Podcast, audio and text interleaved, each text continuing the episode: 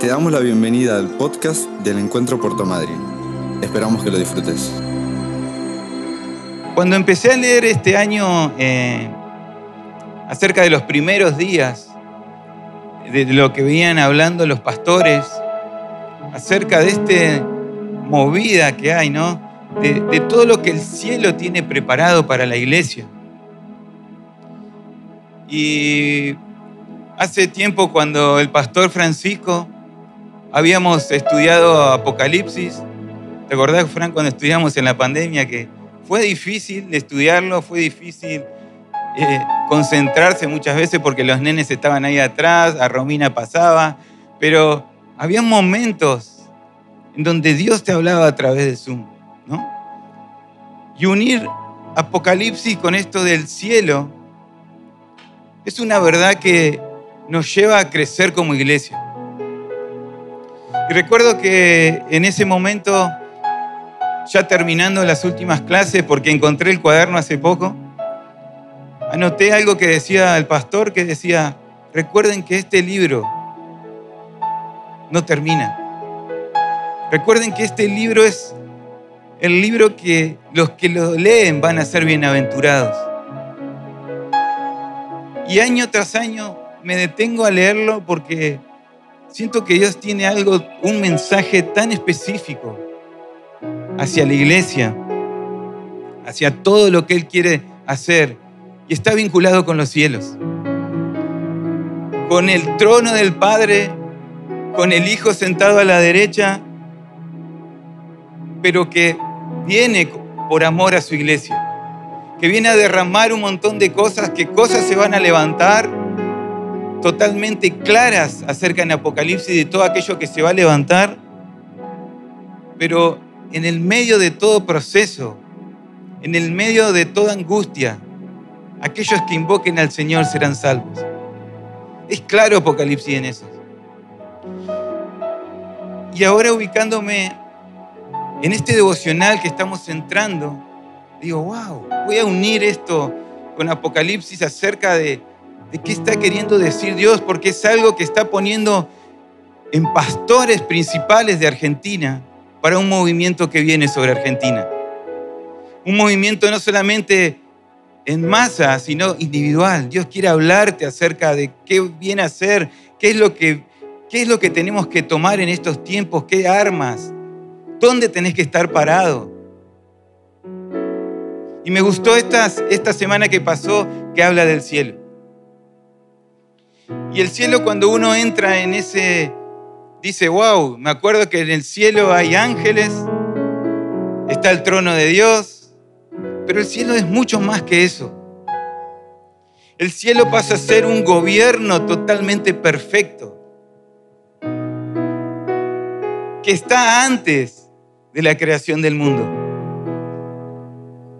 Cuando empezás a leer Apocalipsis 21, vas a encontrar que hay una nueva Jerusalén en el cielo. Una ciudad, un monte. Y en, el pináculo de ese monte, ahí está el trono de Dios y ángeles y serafines y un playón gigante de personas que están adorándolo, contemplándolo. Pero a su vez de todo eso tiene gobierno sobre la tierra y sobre el universo. Él está al control de todo. Apocalipsis 4, una adoración celestial, un proceso de, de, decir digno es el Cordero. Pero no es solamente una alabanza, es un gobierno perfecto. Es un gobierno total sobre todo el universo, que jamás ha caído, que jamás ha cesado y que tiene una perfecta justicia para tu vida. Perfecto en autoridad. Miren lo que dice el Salmo 92. Yo voy a leer en NTV. Dice, antes de que nacieran las montañas, antes de que dieras vida a la tierra y al mundo, desde el principio y hasta el fin, tú eres Dios. Tú eres Dios. O sea que desde el Génesis, cuando nosotros entendemos que ahí empezamos con un inicio, Dios ya venía. Dios ya tenía todo orquestado. Hay una canción que dice que Él conoce el fin desde nuestro principio. O sea que el día que te estaba creando ya sabía tu fin. Ya sabía el momento en el que vas a morir o que Jesús va a venir a la tierra y te vas a ir con Él. Él ya lo sabía. Ya lo sabía. O sea que todo lo que transcurrimos en esta vida, en esta tierra, está escrito por Dios sobre tu vida. Todo está al control. El trono de Dios no se conmueve o no piensa mañana, en el día de mañana, a ver qué puedo hacer, a ver cómo lo voy a hacer, sino que hay algún plan orquestado desde antes de la fundación del mundo para que todo corra, para que todo esté al control de Dios, para que nada se escape de su voluntad. En este tiempo que decimos, uy, ¿qué va a pasar en octubre con las elecciones? ¿Qué irá a pasar? ¿Quién va a ganar? ¿Va a ganar este? ¿Va a ganar el otro? Dios ya lo tiene orquestado. Y ella sabe quién va a ganar. Dios ya sabe quién va a ser el presidente a partir de octubre. Él ya lo sabe. Por eso es necesario conectarnos con el cielo más que con la tierra.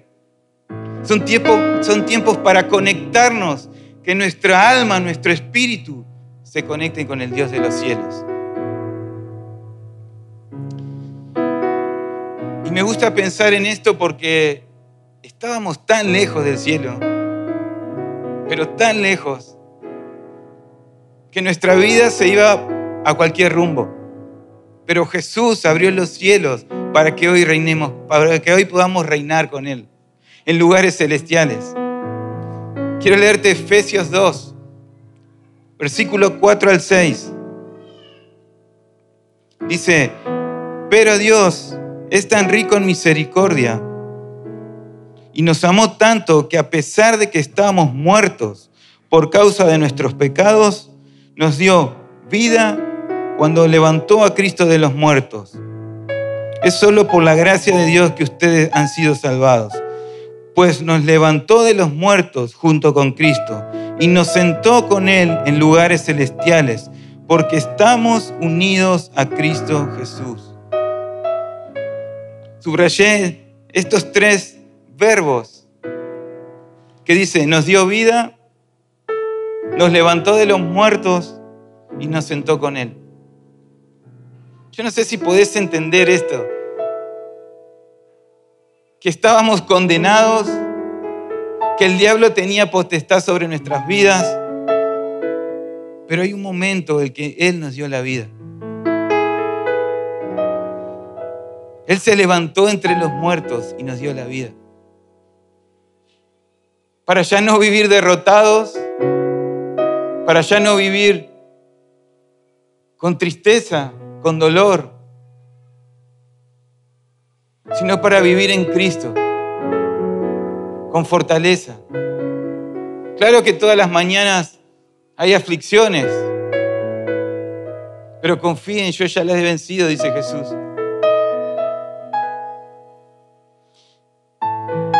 Y no solamente esta vida y esta resurrección, sino que dice Pablo que nos ha sentado en lugares celestiales. Otra vez el cielo vuelve a tener lugar. Otra vez el cielo vuelve a invadir tu vida. Entonces de lo que estábamos lejos, Jesús lo acortó. Jesús lo acortó y hoy tenemos acceso al cielo, al trono, a su presencia, al lugar santísimo. Gracias a Jesucristo. Físicamente estamos en la tierra, eso no podemos salir, ¿no? Tenemos dolores, hoy me levanté con un dolor de ciático, le digo a Romy, uy, ya me está pegando el, viejazo, porque tengo un dolor acá y ahora me, no me, me agarró como un tirón, digo, ok, vivo en este mundo, soy hecho de barro, pero entiendo que espiritualmente estoy sentado en lugares celestiales. Eso es lo que yo entiendo. Nuestro cuerpo es mortal, tenemos deberes y responsabilidades. Mañana te vas a presentar a tu trabajo y tu jefe te va a decir, tenés que hacer esto, tenés que hacer lo otro. Físicamente estamos en la tierra, no hay duda. A Jorge le van a decir, che, limpia mejor acá, que hay olor. Va a hacerle un trapito mejor acá. Pero es la realidad que estamos en la tierra, pero espiritualmente estamos sentados con Cristo. Estamos sentados con Él y reinaremos con Él para siempre. Estamos sentados en esa comunión con el Padre. No solamente hay un cielo abierto para que vos estés ahí como eh, cuando era chico te decían que estés en una nube y jugando como a un angelito que está paseando. No, no, no, tenemos una comunión con el Padre. Una comunión eterna, una comunión que no se termina. Una comunión que nadie la puede separar. Todo esto gracias a Jesucristo, a su plan. Me gusta esta frase que decía el libro, los cielos se abrieron con el Mesías de manera definitiva. De manera definitiva, los cielos fueron abiertos hacia nuestra generación. Cuando anteriormente en el Nuevo Testamento algunos podían ver el cielo, ver a ángeles, pero ahora tenemos esa vida, eso que tenemos dentro que Jesús nos lleva a conectarnos con el Padre y poder vivir la vida que se vive en los cielos, vivirla en la tierra. Pero hay una batalla totalmente fuerte para que vos puedas desenfocarte de esta realidad. Hay una batalla que el enemigo quiere distraerte, quiere perderte, quiere robarte. Para que digas, no, vos sos de la tierra. Tus planes están en la tierra. Todo lo que gira, el enemigo lo trata al lado tuyo, lo trata de exaltar para hacer que vos los puedas ver, pero en realidad nuestros ojos tienen que ver al cielo, tienen que ver a Jesús. Y en esta, en esta época, en estos tiempos, somos muy intencionales. Quiero contarle que con los, con los pre tuvimos un retiro y fuimos totalmente intencionales acerca de cómo el enemigo va por ellos. Con todos sus ataques en las redes sociales, con sexualidad, pero le enseñamos que el que vence todo eso es Jesucristo. Y que si ellos toman a Jesucristo como el verdadero hombre que está sentado a la derecha de Dios Padre y aman a esa persona, van a vencer al mundo, sin dudas. Porque a medida que la maldad aumente, el cielo también va a aumentar. Y la gracia de Jesucristo también va a aumentar. Pero hay una batalla todos los días, todos los días, hacia que vos te desenfoques del cielo, del reino de los cielos. Hay un momento en que Jesús, Mateo 6, está viendo a religiosos orando. Y ellos hablaban, repetían, buscaban una aprobación del sistema, de la gente de los políticos. Y Jesús se para en medio de eso y empieza a enseñar. Dice, no sean como ellos, porque ellos están viendo el aplauso de la gente. Ellos desean llenar su corazón de lo que la gente hace, de, lo, de, la que la gente les dice a ellos. Y les enseña la oración, el Padre Nuestro. Quiero que me acompañes a Mateo 6.9.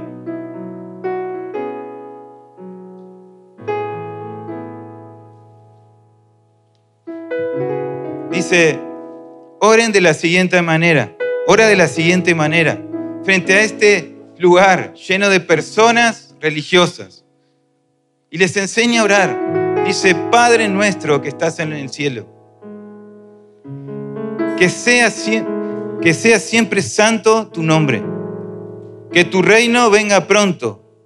Y es aquí donde yo me quiero detener. Dice, que se cumpla tu voluntad en la tierra como se cumple en el cielo. Jesús empieza a enseñarle esta oración. No como vanas palabras para repetirlas, sino, sino que para conectarse con el Padre de los cielos. Hay un Padre, le empieza a enseñar, que está en los cielos, totalmente accesible, totalmente accesible. Y empieza a romper ahí como religiosidades que había, costumbres que había en esa época, diciendo, Él es un Padre. Y no es el Padre mío, es el Padre nuestro. En el que clamamos, en el que buscamos, en el que lloramos. Y empieza a decir algo acerca que dice que se cumpla tu voluntad en la tierra como se cumple en el cielo. Empieza a dar una revelación acerca de que hay un cumplimiento en el cielo. Hay algo que el Padre en los cielos tiene sobre tu persona. Tiene un destino, tiene una identidad, tiene un propósito, una voluntad que se está cumpliendo en el cielo. Y ora para que eso suceda en la tierra.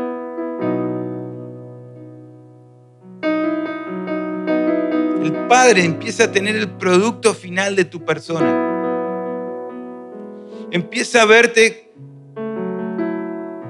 en la tierra con debilidades, con fracasos, pero entiende que cuanto más te conectas a Jesús, tus debilidades y tus fracasos se van perfeccionando y van tomando forma hacia la voluntad perfecta que está en los cielos.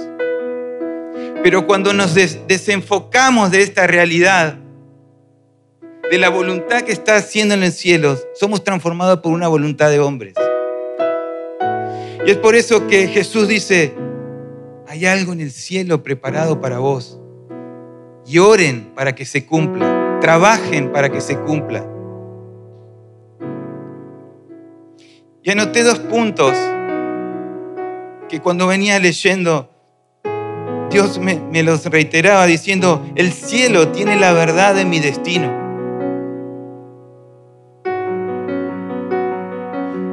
No hay nadie mejor que conozca más que tu vida sino que el Padre.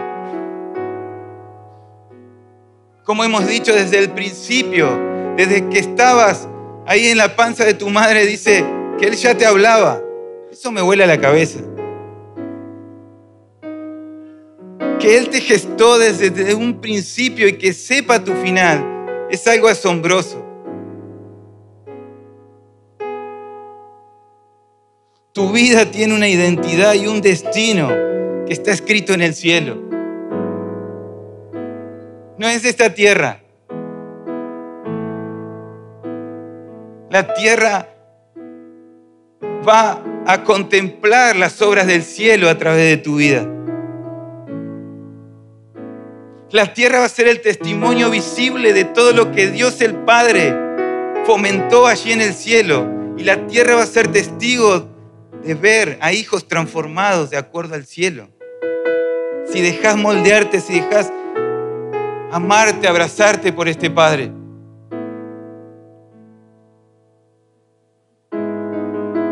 Tu identidad te va a llevar a tu destino. Soy hijo de Dios. Sos hijo de Dios. Y si esa identidad que está en los cielos, vos la aferrás, la tomás, la abrazás, sos un hijo de Dios. Y nada podrá separarte del amor este que se gesta entre vos y el Padre. Nada. Es tremendo cuando tenemos identidad y podemos caminar en la tierra. Hace unos días, a fines de agosto, hice un viaje. Y en medio del viaje fui a China. Y en los últimos días yo me había llevado la camiseta de la selección argentina. Y me quería sacar una foto en un lugar y andar por todo el lugar ahí de China con la camiseta de Argentina. Y durante todos esos días había un señor, un chino que entraba, yo estaba en el, piso 27 y bajábamos y en el 26 nos encontramos porque teníamos turno para desayunar. Y durante cinco días entraba, se subía y se quedaba así. Yo también, porque no sabía hablar. Así que los dos miramos para adelante. Pero el día que me puse la camiseta, me puse la camiseta, bajé y se paró en el 26 y entró el chino. Me miró y me dice, Messi, porque tenía la cosa, dice, Messi. Y empezó a sacar empezamos a sacar selfie con el chino. Y bajamos y nos dábamos la mano y fuimos y yo me senté a desayunar y me traía un plato con comida diciendo, no sé, no me hablaba y yo no entendía nada, pero bueno. Pero me traía y yo comía. Y, empecé a salir después a lugares, ¡eh, Messi, Messi! Messi, todos se sacaban fotos, nenes venían y se sacaban fotos. Y yo no entendía nada, ¿no? Pero ahí quiero hacerte partícipe de esto, porque ahí entramos en lo que es una identidad. Cuando entramos en, la persona que conocen, que, yo le decía, me preguntaban, ¿dónde sos Argentina? Argentina, sí, sí, me decían, como diciendo, ni sabemos dónde queda Argentina, pero a Messi lo conocemos. Messi es el que levantó la copa. Y eso habla de una identidad de Messi, ¿no? Habla de algo que Messi es. Y de la misma forma, en el, en el modo espiritual, por decirlo de una manera. Los hijos de Dios hablamos a lo espiritual. No solamente hablamos en lo espiritual, sino que somos conocidos por el cielo, pero también por nuestro enemigo. Tenemos una identidad, entonces cuando abrazamos esa identidad del Padre, nosotros somos conocidos por Él, somos vinculados con Él, somos protegidos por Él. Hay una identidad que te va a llevar a tu destino si empiezas a abrazarlo. En un momento, en segunda de Crónicas 26, habla del rey Usías. Y el rey Usías fue un rey de Judá que desde pequeño empezó a gobernar, que a los 16 años se encontró con un reino Reinó 52 años sobre Judá. Su reinado fue muy bueno, porque dice que a principios de cuando comenzaba a reinar eh, Zacarías, había un sacerdote, estaba con él y, hablaban acerca de Dios y él se interesó en las cosas de Dios y dejó que el cielo ministre su corazón. Dejó que Dios le hable. Y dice la palabra que a medida que más se acercaba a Usías, Dios más lo prosperaba. Y le dio sobre Judá un reinado justo, un reinado donde sus ejércitos aumentaron, eh, su parte de riquezas aumentó, era, empezó al campo a explotarlo, Dios le dio sabiduría en cuanto a decir el ganado va acá, los viñedos van acá. Eh, ¿Quién eran las personas que tenían que ir a la guerra? a quienes tenían los filisteos, estaban totalmente controlados. Los árabes, todo estaba bajo control, bajo este rey Usías. Hasta que en un momento de su vida dejó de mirar al cielo, dejó de mirar a este reino celestial y se encontró que quería a tomar un lugar que no le correspondía. Aprender un incienso cuando le correspondía a otras personas, a los sacerdotes. Y se encontró ahí que tomando esa autoridad. Y ahí Dios le dijo, hasta aquí llegaste. Pero Usías generó esto en Judá de tener un gobierno, tener riquezas. Los moradores de Judá se sentían seguros bajo este rey. Hizo un montón de cosas. Pero hasta que llegó el día de su juicio, de meterse en lugares que no tenían que meterse, que eran preparados para personas que Dios había dicho de antemano.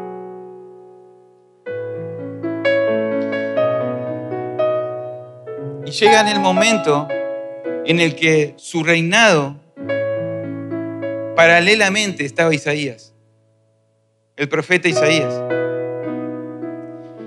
Y hay un versículo clave acerca de que, ¿qué lo llama a mirar Dios a Isaías? Isaías versículo 6, del 1 al 3, dice, el año en que murió el rey Usías, o sea, el año en el que estábamos en un progreso, que teníamos nuestras silos llenos de trigo, en el momento de la nación de Judá, donde estábamos tocando el cielo con la mano, que casi volvimos a, la era de donde estaba David, Salomón, de riquezas, en ese momento muere Usías. Dice, el año en que murió el rey Usías, ¿saben qué sucede en Isaías? Dice, vi al Señor sentado en un majestuoso trono y el borde de su manto llenaba el templo. Lo asistían poderosos serafines, cada uno tenía seis alas. Con dos alas se cubrían el rostro, con dos se cubrían los pies y con dos volaban. Se decían unos a otros, Santo, Santo, Santo es el Señor de los ejércitos celestiales y toda la tierra está llena de su gloria. En medio de... La nación empezó a entrar en pánico porque se nos va el rey, se nos va la persona que nos llevó por 50 años a una ciudad poderosa, a una ciudad que tiene paz, que tiene una economía sana, se nos va. Y la gente empezó a entrar en un pánico, pero en ese momento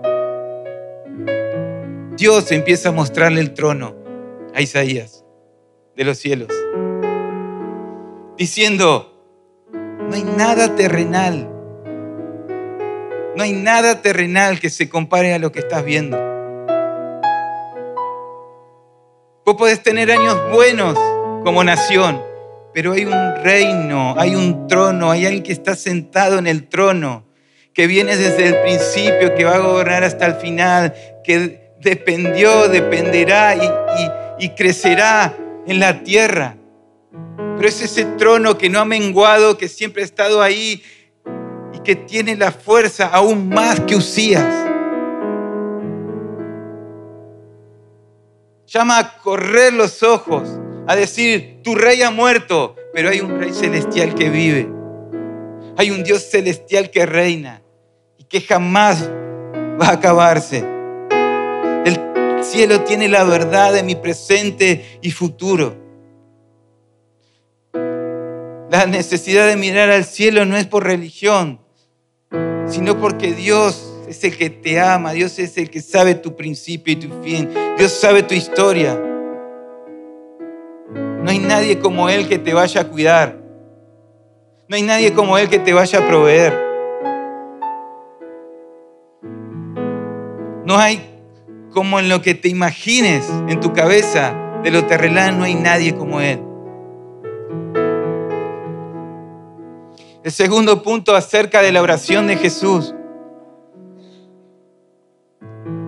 Es la necesidad que tenemos de, alinear la voluntad del cielo con la nuestra.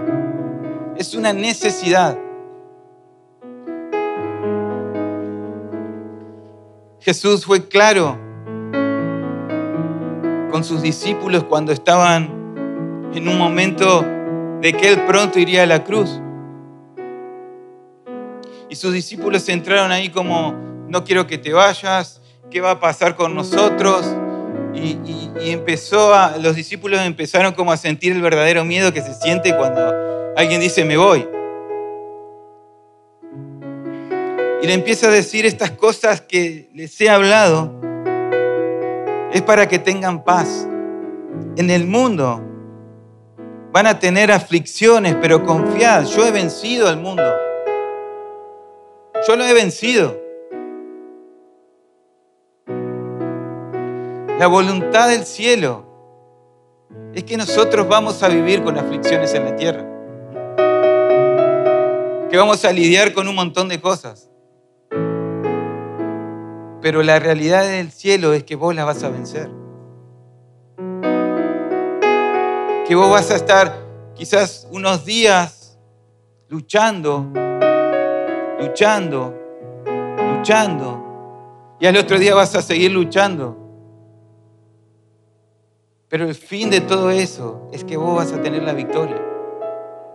Y no porque la has ganado ni por tu fuerza, es porque Cristo ya ha vencido al mundo.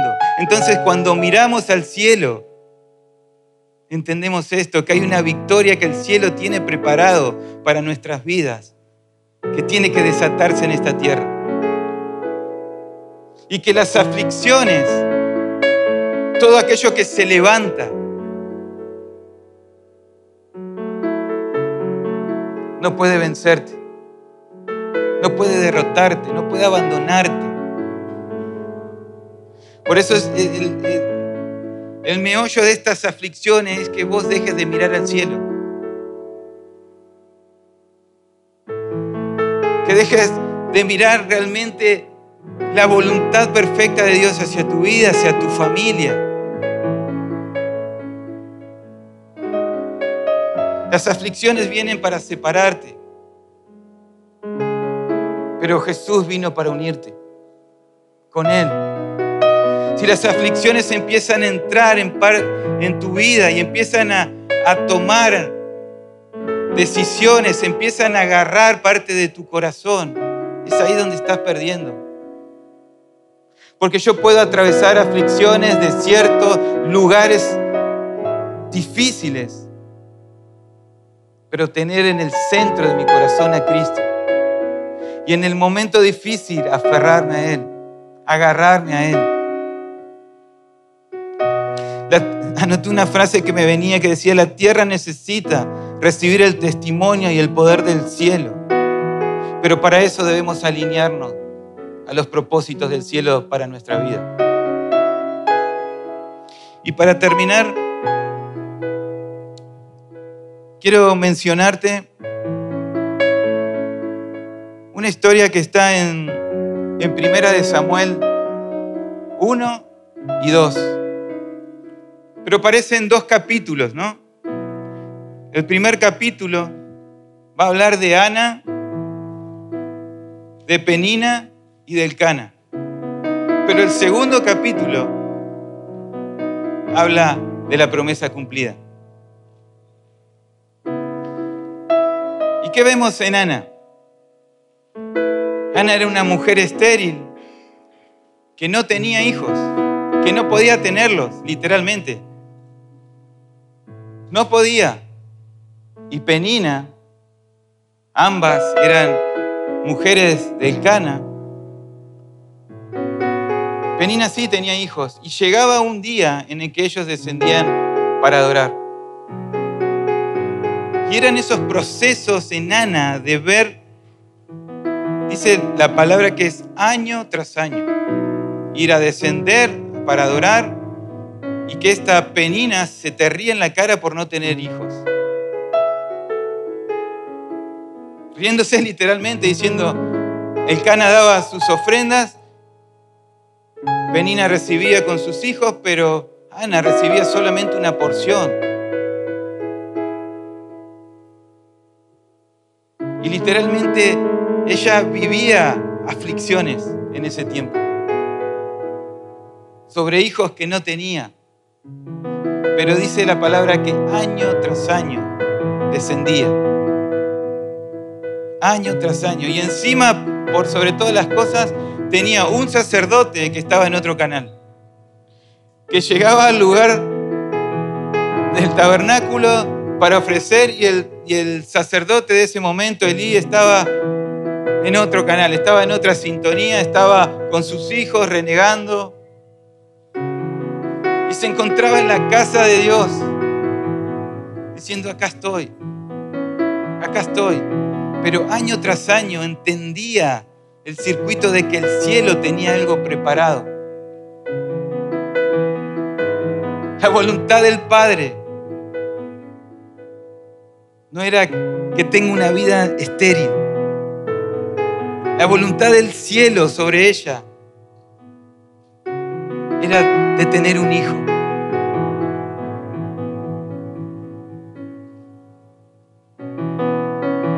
Año tras año, descendiendo con un dolor. Y vos por ahí estás atravesando dolores internos como estaba atravesando Ana. Que son esos dolores, esas aflicciones que solo vos íntimamente conoces. Y que día tras día la llevas, la llevas, la llevas. Y esas aflicciones traen un llanto amargo.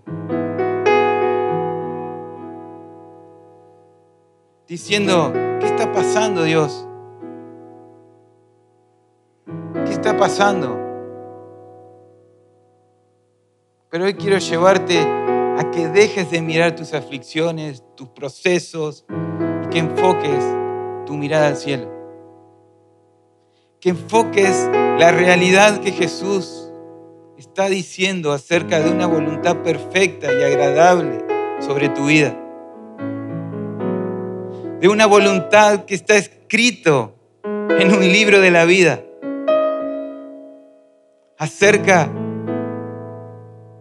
de tu relación de Él con vos.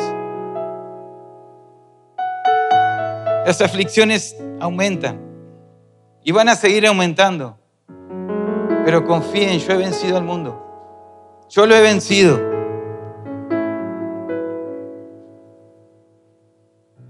Y acá está parada Ana, en primera de Samuel 2, versículos 1 y 2. Hacía unos años atrás estaba llorando amargamente, pero ahora se encuentra la promesa cumplida, con el Samuel que Dios le había prometido en el cielo, se encuentra aquí en la tierra. Se encuentra con ese hijo que iba a empezar a ministrar al Padre. Y está parada frente a una oración de intercesión, de adoración y de gratitud hacia el Padre, frente a las aflicciones que tiempo atrás había, la habían afligido. Y dice, versículo 1 al 2, de segunda, de primera de Samuel 2, dice, mi corazón se alegra en el Señor. El Señor me ha fortalecido Ahora tengo una respuesta para mis enemigos. Me alegro porque tú me rescataste. Nadie es santo como el Señor. Aparte de ti no hay nadie, no hay roca como nuestro Dios. Ana está parado frente a una victoria, frente a la voluntad del cielo en la tierra. Pero fue un trabajo, fue una decisión, fue dejar de mirar sus aflicciones para mirar el destino glorioso que Jesús tenía planeado en el cielo.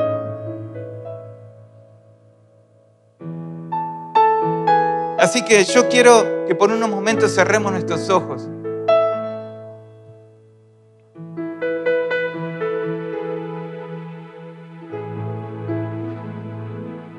Y yo no sé qué entendés por el cielo. si es un lugar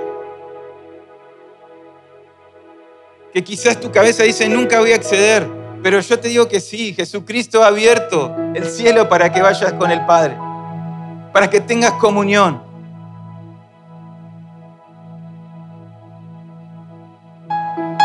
hay una necesidad de urgencia de alinear tu voluntad a la voluntad del cielo.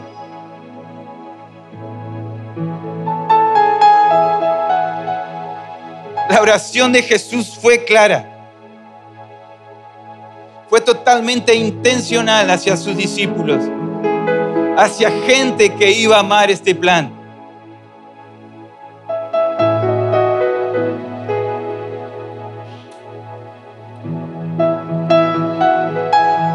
En el cielo se está escrita la voluntad del Padre sobre tu vida. El cielo escribió la voluntad con una sonrisa.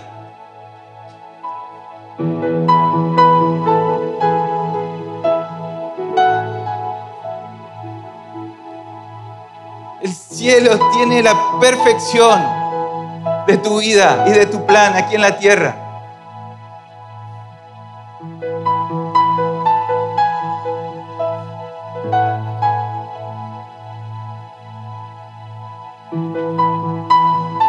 Por eso en esta mañana te invito a dejar tus aflicciones, dejar todo aquello que está produciendo un llanto amargo.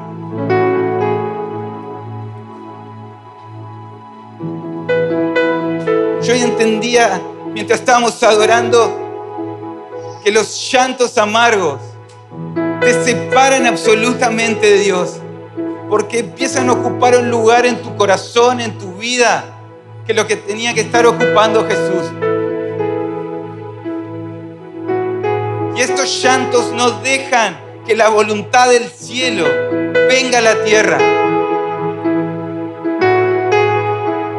Porque la tierra es el, lugar que Dios preparó para vos, para que se manifieste el cielo, la voluntad del Padre.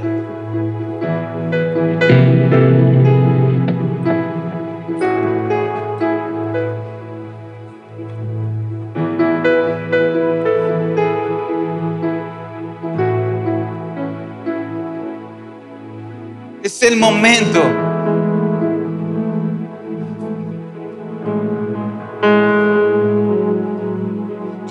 Resuenan las palabras de Jesús diciendo, tendrán aflicciones, pero confiad, yo las he vencido. Yo las he vencido.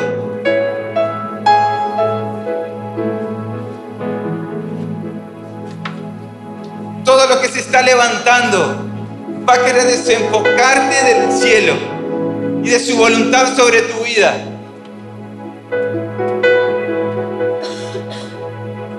Pero yo entiendo que esta mañana Dios te ha llamado a que te conectes con Él, a que te conectes con el cielo.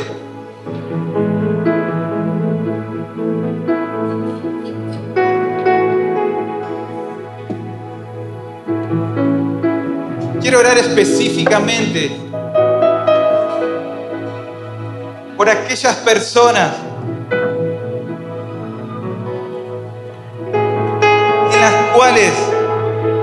hay un llanto amargo en su corazón. Cierren todos sus ojos, por favor.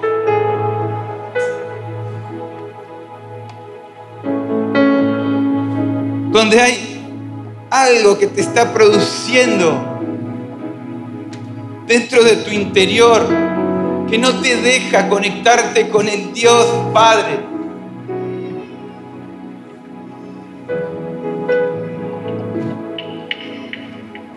Vos sos una de esas personas, levanta tu mano.